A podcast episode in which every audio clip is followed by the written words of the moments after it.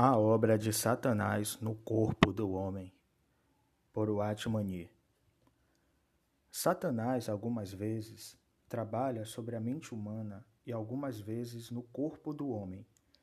Muitas doenças não são doenças reais, mas são de fato obras satânicas. Algumas vezes, as enfermidades são manifestamente ataques satânicos.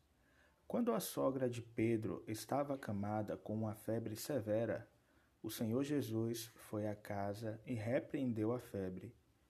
Inclinando-se para ela, repreendeu a febre, e esta a deixou. E ela, levantando-se, logo servia-os. Lucas capítulo 4, versículo 39. Febre é simplesmente um sintoma. Não tem personalidade você não pode repreender um sintoma. Você somente pode repreender uma personalidade.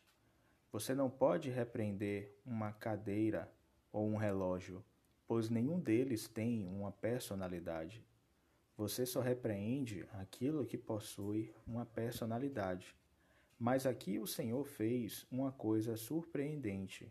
Quando ele viu a sogra de Pedro doente, com febre, ele repreendeu a febre e ela cessou. Isto claramente indica que a febre não era normal, pois ela possuía uma personalidade. Em outras palavras, era obra de Satanás. Por meio da repreensão do Senhor, Satanás retirou-se. Um outro exemplo é mostrado na cura de uma jovem que era surda e muda desde a infância. E um da multidão, respondendo, disse: Mestre, trouxe-te o meu filho, que tem um espírito mudo. E Jesus, vendo que a multidão concorria, repreendeu o espírito imundo, dizendo-lhe: Espírito mudo e surdo, eu te ordeno, sai dele e não entres mais. E ele, clamando e agitando-o com violência, saiu. E ficou o menino como morto de tal maneira que muitos diziam que estava morto. Mas Jesus, tomando-o pela mão, o ergueu e ele se levantou. Marcos capítulo 9, versículos 17, 21, 25 ao 27. Quando o pai do jovem trouxe para o Senhor Jesus, o Senhor repreendeu o espírito imundo, dizendo: Espírito mudo e surdo, eu te ordeno, sai deste jovem e nunca mais tornes a ele e o jovem foi curado. A doença tinha sido causada por um espírito do mal. Por meio da repreensão do Senhor, o espírito do mal saiu do jovem e o jovem recuperou sua fala e audição. Portanto, encontramos dois tipos diferentes de pacientes no Novo Testamento: o clínico ou fisiologicamente doente e aqueles que estão doentes por causa do ataque de Satanás. O primeiro tipo de paciente o Senhor curou, o segundo tipo, visto que a doença tinha uma personalidade, ele repreendeu. Muitas doenças são de fato indisposições físicas, mas muitas são resultados de ataques satânicos no corpo. Os filhos de Deus precisam aprender como resistir a esse último tipo. Algumas vezes você pode não entender por que está doente. Você não foi descuidado e até onde você sabe, não havia possibilidade de contágio deste tipo de doença no seu ambiente. Mas ainda assim, você está doente. Você fica de repente incapacitado quando tem alguma coisa espiritual ou algo da obra de Deus para fazer. Esta doença não é normal, visto que ela não pode ser atribuída a qualquer causa natural. Além disso, você adoece exatamente quando tinha algum trabalho espiritual a realizar. De olhos fechados, você pode quase com toda certeza concluir que esta doença é devida a ataque satânico. Esse tipo de doença desaparecerá se você a resistir diante do Senhor, dizendo: Senhor, eu não aceito esta doença, pois ela vem do inimigo. Surpreendentemente, você verá que ela vai embora tão de repente como chegou. Nem a sua chegada, nem a sua partida pode ser atribuída a qualquer causa natural. Ela partiu sobre repreensão. Tome Jó como exemplo. Aqui estava um homem que foi atacado por Satanás com tumores malignos desde a planta do pé até o alto da cabeça. Satanás planejava matá-lo, mas Deus impediu a intenção do diabo, determinando: poupa-lhe a vida. Nós cristãos precisamos ter uma visão diferente da doença. Muitas doenças não são reais, mas são obras de Satanás. Muitas fraquezas são devidas à aceitação das obras satânicas, as quais, infelizmente, nunca foram questionadas. Devemos aprender esta lição diante de Deus. Sempre que estivermos doentes, devemos examinar a causa. Devemos investigar se a doença tem uma causa apropriada. Se uma dúvida razoável surge, devemos investigar mais. Não devemos aceitar nenhuma doença sem questionamento.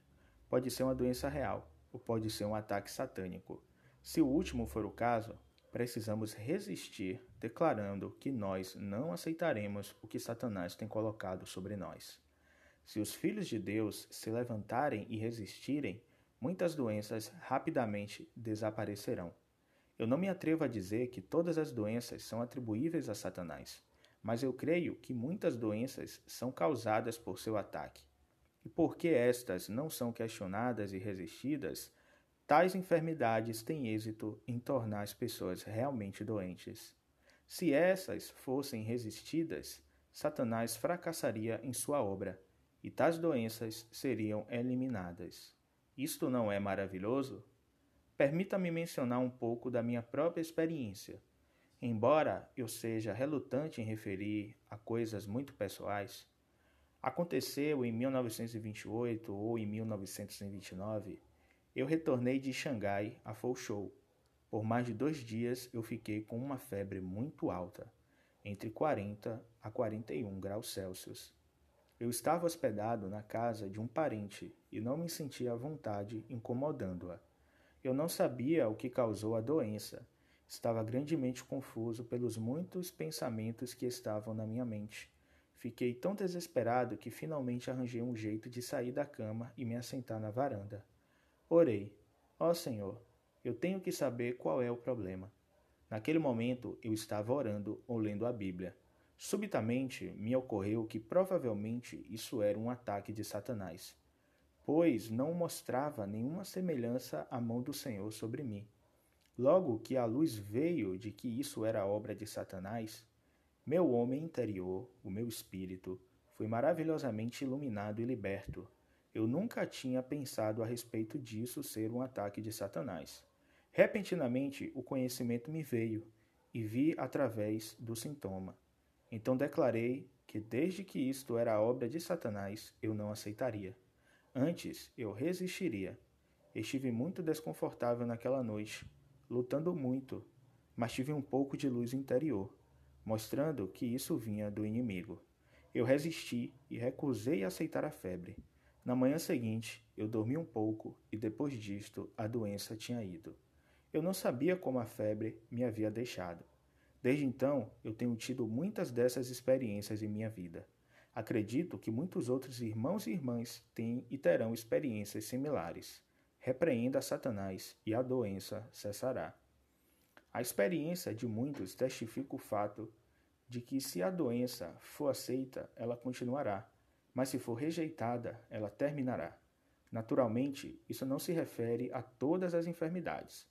O que é importante, então, é receber luz de Deus para discernir se é ou não ataque de Satanás. Se é ataque satânico, então deve ser causada por aquilo que é sobrenatural, ao invés de ser razoavelmente natural. Uma vez que ela é reconhecida como satânica, resista-a e ela desaparecerá. Satanás deseja não somente a doença de um crente, mas até mesmo a sua morte. Sendo um homicida desde o princípio, ele planeja trazer a morte prematura a muitos, especialmente aos filhos de Deus. Portanto, diante de Deus, nós devemos resistir aos desígnios homicidas de Satanás. Nós precisamos resisti-lo, não somente como diabo, mas também como homicida. Também muitos dos filhos de Deus têm a noção errada de que seria bom se eles morressem. Não, tal pensamento vem do inimigo, pois ele está sempre conspirando contra a vida humana nós podemos ver sua intenção homicida em seu traiçoeiro ataque a Jó, descrito no Velho Testamento. Não aceite o pensamento de morte. Ele vem de Satanás. Talvez um repentino pensamento surja em sua mente para você se colocar em uma posição perigosa enquanto você está caminhando na rua, passeando de barco ou embarcando em um avião. Você é tentado a aceitar tal pensamento de possível morte. Aprenda a rejeitá-lo e a resisti-lo. Em nenhuma ocasião permita a Satanás colocar tais pensamentos em sua mente. Conta-se a história de um crente que tinha um pensamento de cortar a sua garganta sempre que estava a se barbear. Como resultado, ele não ousava barbear-se por medo de que alguma coisa terrível pudesse acontecer. Um dia, ele falou de seu medo a outro irmão que o advertiu a resistir, pois tal pensamento claramente vinha de Satanás. O primeiro irmão pediu ao outro que orasse por ele.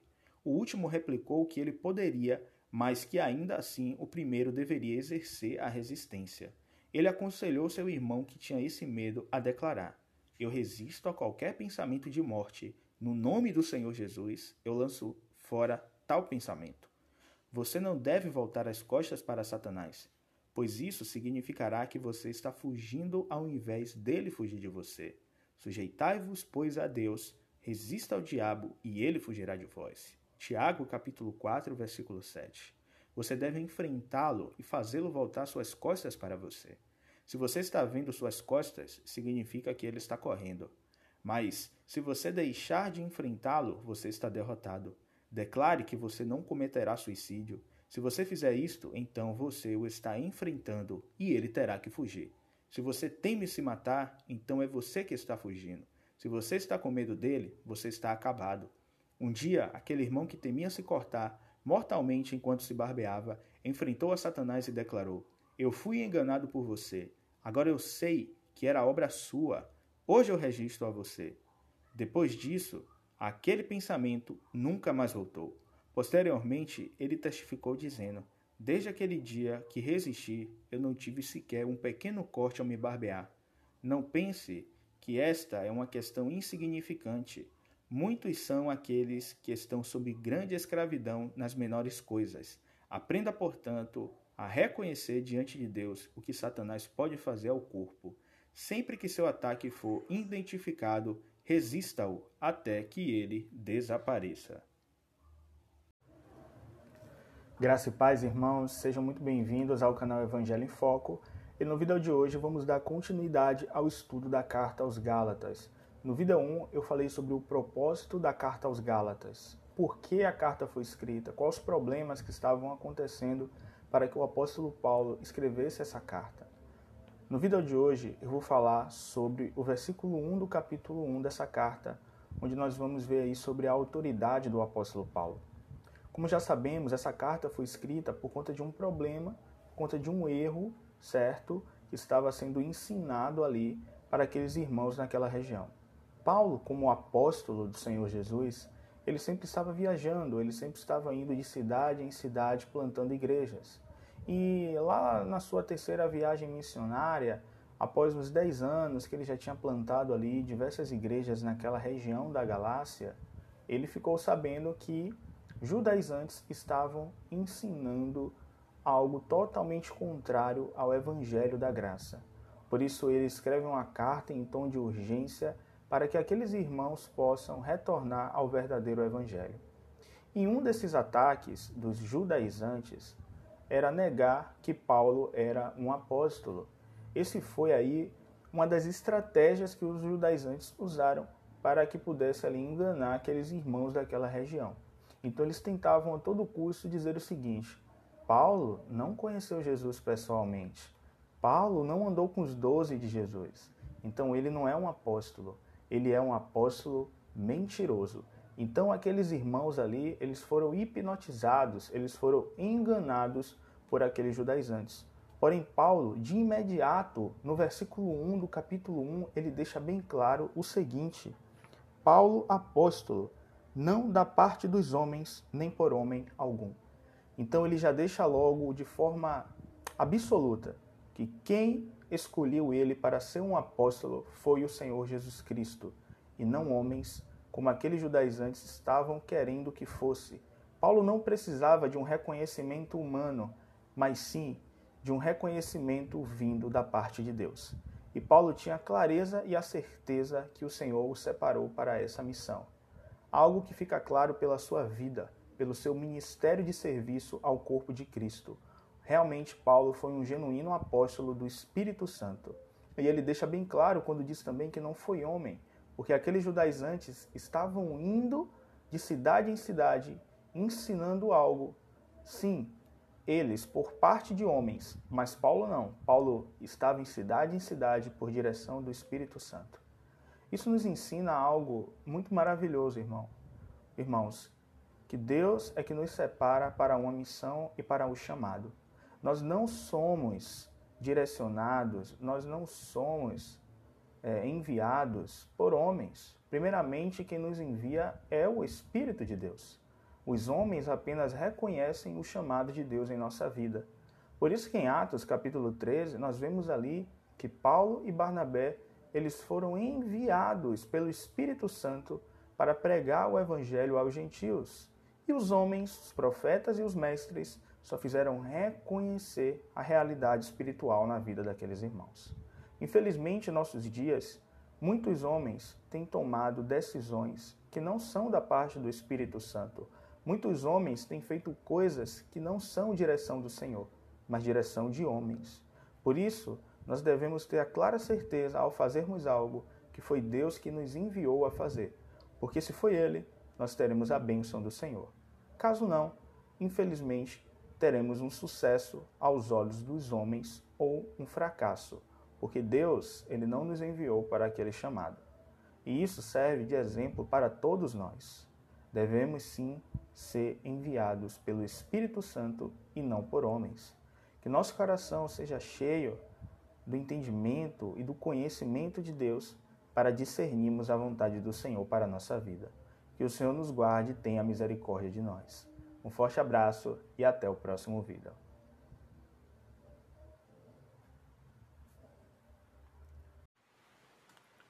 Olá, no vídeo de hoje vamos falar sobre Madame Guyon.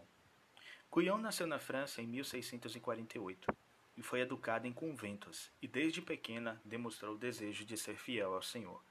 Mas por ser muito bonita e por ser atraída pelo mundo, muitas vezes esqueceu das suas promessas de fidelidade a Jesus. Casou-se com um homem 22 anos mais velho que ela, em 1664. Isso levou-a a buscar comunhão íntima com Deus. Em 1668, teve a plena experiência do amor de Cristo, depois disso, perdeu o interesse pelas coisas mundanas e gastava o seu tempo em oração. Em 1670, foi vítima da forma mais virulenta de varíola, que destruiu sua beleza. Ela testemunhou que a devastação exterior foi contrabalanceada pela paz interior. Em 1674 a 680, ela perdeu o senso da presença de Deus, aprendendo então a andar por fé, não por sentimentos. Após isso, levou muitos à regeneração e à experiência da morte do ego. O grande número de pessoas que, após ter contato com Guion, deixaram o mudanismo, o pecado e se consagraram a Deus, despertou o ciúme de líderes católicos e mestres mundanos que passaram a perseguir Guion, Fênelo e Lacombe, que eram membros do clérigo católico. Embora muito popular e admirada por muitos membros influentes na corte, seus pontos de vista logo foram suspeitos de heresia.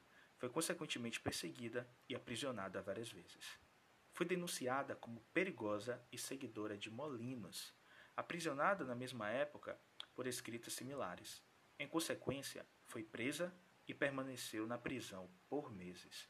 O rei Luís XIV pediu pessoalmente ao bispo Bossuet, o maior e mais famoso eclesiástico da França, que a examinasse. Esse exame se transformou numa inquisição mental.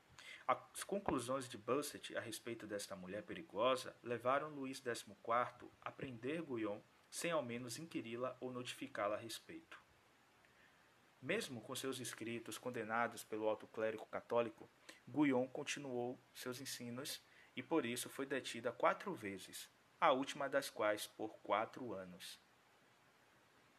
Escreveu cerca de 60 obras e compôs poemas e hinos como Eu amo ao Senhor, mas não com meu amor, e Longo Mergulho na Aflição. Escreveu cartas para católicos e protestantes na França, Holanda, Alemanha e Inglaterra. Em 1702, foi banida para Blois, onde passou o resto da sua vida a serviço do Senhor. Em 1717, aos 69 anos, faleceu e foi recolhida em paz. Seus escritos, como os torrentes espirituais, experimentando as profundezas de Jesus Cristo e experimentando Deus através da oração, cheios de realidade espiritual, influenciaram grandemente homens como Fênelon, Wesley e Watmani. Deus a usou de forma especial para abrir caminho para a restauração da vida interior, da comunhão profunda com Ele, através da oração, da consagração plena, da santificação e do operar da cruz. Em nossos dias, estamos apenas começando a tocar no fluir das águas da verdadeira espiritualidade que Deus fez jorrar através dela.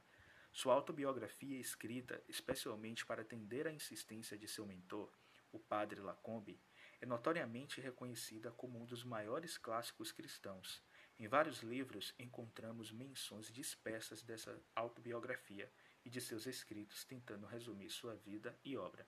Como ela ressaltou, Espero que o que escrevo não seja visto por ninguém que possa ofender-se com isso, ou que não esteja em condição de ver estes assuntos em Deus. Irmãos, espero que vocês tenham gostado desse vídeo. Por isso, desde já eu queria que você se inscrevesse no canal, deixasse o seu like, também nos seguisse em nossas redes sociais, Facebook e Instagram, tá bem?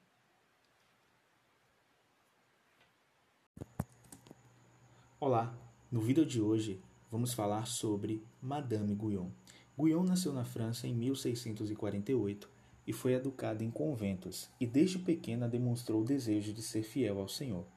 Mas por ser muito bonita e por ser atraída pelo mundo, muitas vezes esqueceu suas promessas de fidelidade a Jesus. Casou-se com um homem inválido 22 anos mais velho que ela em 1664. Isso levou-a a buscar comunhão íntima com Deus em 1668, teve a plena experiência do amor de Cristo. Depois disso, perdeu interesse pelas coisas mundanas e gastava o seu tempo em oração. Até 1676, sofreu a perda de filhos, do marido, do pai e de uma grande amiga. Porém, tudo isso serviu apenas para que sua experiência com Deus aumentasse. Em 1670, foi vítima da forma mais virulenta de varíola que destruiu sua beleza. Ela testemunhou que a devastação exterior foi contrabalançada pela paz interior. De 1674 a 680, ela perdeu o senso da presença de Deus, aprendendo então a andar por fé, não por sentimento. Após isso, levou muitos à regeneração e à experiência da morte do ego. O grande número de pessoas que, após ter contato com Madame Guyon, deixaram o mundanismo, o pecado e se consagraram a Deus, despertou o ciúme de líderes católicos e mestres mundanos que passaram a perseguir Guyon, Fénelon e Lacombe, membros do clero católico que ela ajudava. Embora muito popular e admirada por muitos membros influentes na corte, seus pontos de vista logo foram suspeitos de heresia. Foi consequentemente perseguida e aprisionada várias vezes. Foi denunciada como perigosa e seguidora de Molinos aprisionado na mesma época por escritos similares. Em consequência, foi presa e permaneceu na prisão por meses. O rei Luís XIV pediu pessoalmente ao bispo Bossuet, o maior e mais famoso eclesiástico da França, que a examinasse. Este exame se transformou numa inquisição mental. As conclusões de Bossuet a respeito dessa mulher perigosa levaram Luís XIV a prender Madame Guyon sem ao menos inquiri-la ou notificá-la a respeito. Mesmo com seus escritos condenados pelo alto clero católico, Madame Guyon continuou seus ensinamentos e por isso foi detida quatro vezes, a última das quais por quatro anos. Escreveu cerca de setenta obras e compôs poemas e hinos como Eu amo o Senhor, mas não com meu amor, e Longo Mergulho na Aflição.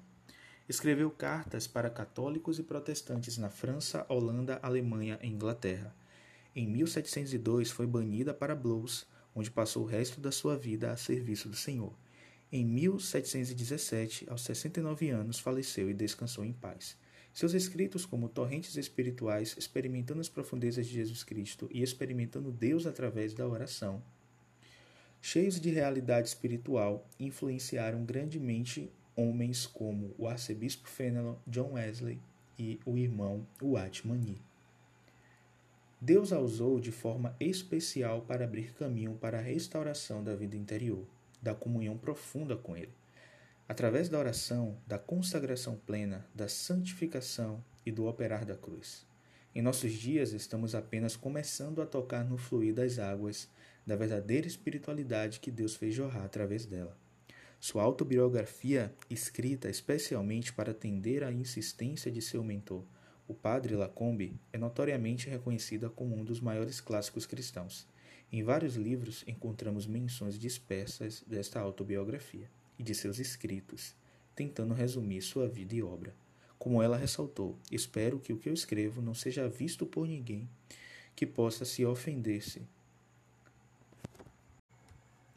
Com isso, ou que não esteja em condição de ver estes assuntos em Deus. Ó tu, manancial de amor, pareces de fato tão zeloso pela salvação dos que tens comprado, que preferes o pecador ao justo, o pobre pecador que se vê vil e miserável. É, por assim dizer, forçado a detestar-se a si mesmo, e vendo que seu estado é tão horrível, ele se lança em seu desespero, nos braços de seu Salvador mergulha na fonte de cura e sai dele, branco como a neve. Se você gostou desse vídeo, se inscreva no canal, deixe o seu like. Também não esqueça de nos seguir nossas redes sociais, Facebook e Instagram. Até o próximo vídeo. Provérbios de Salomão, filho de Davi, o rei de Israel. Para aprender a sabedoria e o ensino, para entender as palavras de inteligência. Provérbios capítulo 1, versículos 1 e 2. Salomão transcendeu a todos os reis de Israel em conhecimento, sabedoria e riqueza. Como Davi, seu pai, fora o grande rei de Israel. Ao sucedê-lo, Salomão pediu a Deus sabedoria para governar. Recebeu não apenas sabedoria singular, mas também riquezas incontáveis. Tornou-se um homem erudito perito em ciência e douto nas questões práticas da vida. Escreveu a maior parte do livro de Provérbios, inspirado pelo Espírito Santo, a fim de repartir com as gerações pósteras princípios eternos de sabedoria que devem reger nossa vida em todas as suas áreas. Estudar o livro de Provérbios é matricular-se na escola da sabedoria. Mergulhar nas profundezas dessas verdades eternas é alargar a mente para entender as palavras de inteligência. É mister destacar que conhecimento nem sempre desemboca em sabedoria, embora a sabedoria sempre venha acompanhada de conhecimento.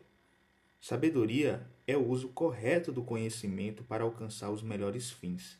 Sabedoria é aplicar o ensino recebido para viver de forma maiúscula e superlativa.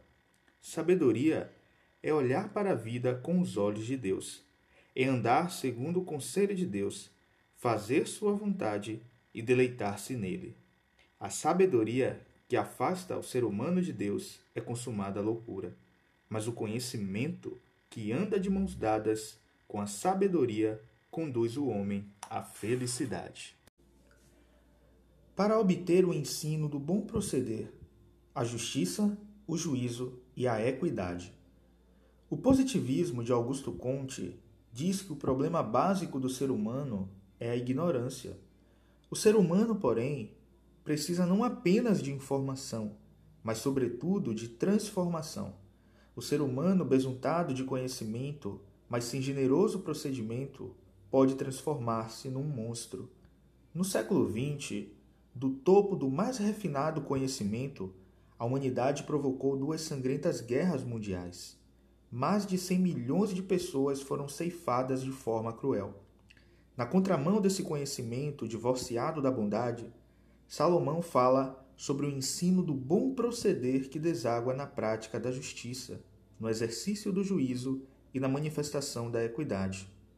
Onde reina a injustiça nos relacionamentos e a opressão nos tribunais, aí fracassa o bom proceder onde o juízo é torcido, onde a verdade é sonegada e o culpado é tratado como inocente, aí o bom proceder cobre a cara de vergonha, onde a equidade está ausente e o forte tripudia sobre o fraco, onde o rico prevalece sobre o pobre e os desonestos ajuntam os tesouros da impiedade, aí abrem-se largas avenidas para toda sorte de corrupção e violência. Precisamos não apenas de conhecimento, mas de ensino, ensino que desemboca no bom proceder. Não basta informação, precisamos de transformação. Não é suficiente termos luz na cabeça, precisamos ter amor no coração. Conhecimento sem bom proceder gera soberba opressora e não ação misericordiosa. Para dar aos simples prudência e aos jovens conhecimento e bom siso. Provérbios, capítulo 1, versículo 4. O livro de Provérbios não é apenas um manual de sabedoria humana, mas, sobretudo, uma fonte inesgotável da sabedoria divina. É um livro inspirado por Deus e, portanto, inerrante e infalível. Contém princípios eternos que oferecem prudência aos simples e conhecimento e bom siso aos jovens. Prudência é percepção lúcida daqueles que compreendem o amago das coisas e não se deixam enredar pelas meras aparências. Ter prudência é evitar o caminho escorregadio do erro e colocar os pés na estrada da virtude, mesmo quando se é instigado pela pressão da maioria. Até as pessoas mais simples, quando governadas pela palavra de Deus, agem com prudência. Os jovens, por sua vez, são naturalmente afoitos, atirados e às vezes lhe falta maturidade suficiente para enfrentar os embates da vida. Porém, um jovem que pavimenta seu caminho pela instrução da palavra de Deus tem não apenas conhecimento, mas também bom siso para viver vitoriosamente. Juventude não é sinônimo de imaturidade. Há jovens sábios e maduros, e idosos insensatos e tolos. O salmista chegou a confessar que, embora jovem, era mais sábio que os idosos, dizendo assim: Compreendo mais do que todos os meus mestres, porque medito nos teus testemunhos. Sou mais prudente que os idosos, porque guardo os teus preceitos. Salmos 119, versículos 99 a 100. A obediência à palavra de Deus é o caminho mais seguro para a bem-aventurança. Ouça o sábio e cresça em prudência, e o instruído adquira habilidade para entender provérbios e parábolas, as palavras e enigmas dos sábios. O segredo de uma vida vitoriosa é inclinar os ouvidos para dar atenção às verdades divinas. Pessoas são destruídas todos os dias por seguirem conselhos ímpios, andarem com pessoas perversas e se assentarem em rodas de escarnecedores. O sábio tapa seus ouvidos à voz dos pecadores e inclina-os à voz de Deus. Sabe que precisa crescer e não pode estacionar no território do comodismo espiritual. O prudente quer sempre crescer em prudência. O instruído sempre anseia adquirir mais habilidade para entender provérbios e parábolas, ou seja, as palavras e os enigmas dos sábios. No mundo cinético, estacionar é dar marcha ré. O conformismo com o bom é o maior inimigo do melhor. O comodismo é a morte do progresso. A falta de crescimento é o sinal mais evidente da decadência. Quem não cresce, atrofia. Quem não progride, recua. Quem não busca excelência no que faz, torna-se medíocre. Se nas áreas comuns da vida precisamos demonstrar esse espírito empreendedor, quanto mais nas questões eternas. Nosso alvo é chegar à estatura do varão perfeito, uma vez que fomos predestinados a sermos conformes à imagem de Cristo. Para fazermos uma caminhada rumo a essa plena maturidade, devemos afinar nosso ouvido pelo diapasão da verdade, avançando de fé em fé e sendo transformados de glória em glória. O temor do Senhor é o princípio do saber mas os loucos desprezam a sabedoria e o ensino. Provérbios capítulo 1, versículo 7. Qual é a diferença entre um sábio e um louco? O sábio teme a Deus e anda nos seus conselhos. O louco despreza a sabedoria e o ensino. E o que é sabedoria? Sabedoria é olhar para a vida com os olhos de Deus. é viver regido pelo ensino da palavra de Deus. É andar nos conselhos de Deus e não segundo os ditames do mundo. O louco é aquele que se julga mais sábio do que Deus e despreza a sua palavra. O louco substitui a cosmovisão divina pela sua própria visão. O louco vangloria-se no seu saber e escarnece do ensino que emana da palavra de Deus. O louco assenta-se no tribunal e julga a Deus, em vez de humilhar-se sobre a sua poderosa mão. O sábio é aquele que tem consciência que deve viver na presença de Deus, governado pela verdade de Deus, sabendo que prestará contas a Deus. O sábio não se estriba em seu próprio entendimento, nem em riqueza, nem mesmo em sua força. Reconhece sua dependência de Deus e anda humildemente com o Senhor, longe de vangloriar-se de seus feitos, de aplaudir a si mesmo e satisfazer todos os desejos do seu coração. Afasta seus pés do mal, para viver de inteiro agrado ao Senhor. O temor a Deus é o maior freio moral que uma pessoa pode ter na vida. Foi o temor a Deus que livrou José do adultério e Neemias da corrupção.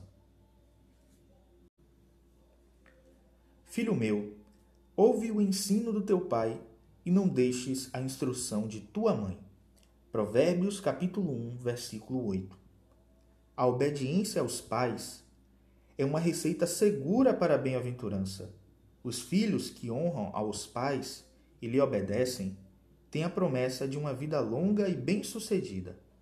Porém, aqueles que tapam aos ouvidos ao ensino e à instrução de seus pais, esses pavimentam o caminho do desastre.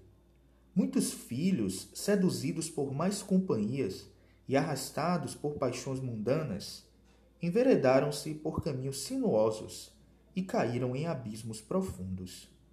Quantos jovens vivem hoje prisioneiros das drogas, cativos do álcool, presos no cipoal da impureza, porque não escutaram o conselho dos pais? Quantos casamentos acabaram em desastre porque os filhos não ouviram a orientação dos pais? Quantos fracassos morais, quantas lágrimas amargas, quantas mortes precoces, porque os filhos preferiram ouvir outras vozes em lugar de escutar seus pais. A desobediência aos pais é um sinal evidente da decadência da nossa geração. O conflito de relacionamento entre pais e filhos é uma prova insofismável do fracasso da nossa civilização.